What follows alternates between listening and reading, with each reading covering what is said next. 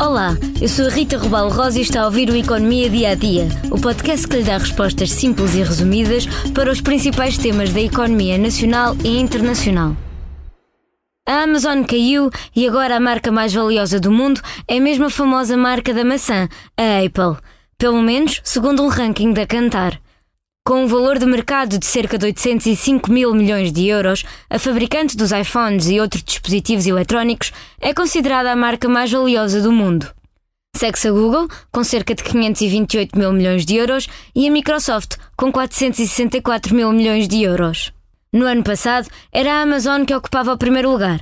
Mas em 2023, a marca fundada por Jeff Bezos não só perdeu o ouro, como caiu para o quarto lugar. No top 10 encontram-se ainda McDonald's, Visa, Tencent, Louis Vuitton, Mastercard e Coca-Cola. Este ano, 25% das marcas mais valiosas do mundo são provenientes da Ásia, apesar de no top 10 apenas entrar a Tencent. Já da Península Ibérica, apenas a Zara, a marca de roupa do grupo Inditex, entra para o top 100, ocupando o 94º lugar. No geral, houve uma queda do valor das marcas em 2023, esta quebra deveu-se em grande parte ao facto da maioria destas empresas serem tecnológicas e terem estado envolvidas em ambientes negativos, tais como despedimentos em massa ou a crise dos semicondutores.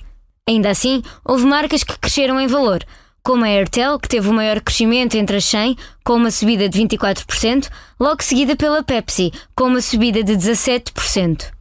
A marca de bebidas Pepsi é inclusive uma das marcas mais valiosas em termos de produtos de grande consumo, ficando apenas atrás da chinesa Nongfun Spring e da Coca-Cola, que lidera este ranking.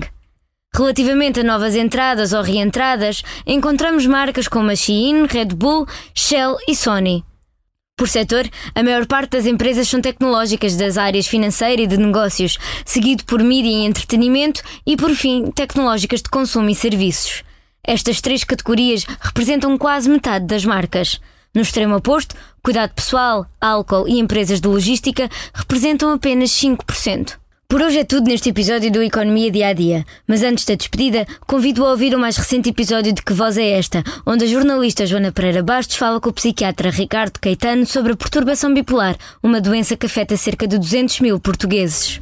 Obrigada por estar desse lado. Se tem questões ou dúvidas que gostaria de ver explicadas no Economia Dia a Dia, envie um e-mail para rrrosa.expresso.empresa.pt. Voltamos amanhã com mais novidades económicas.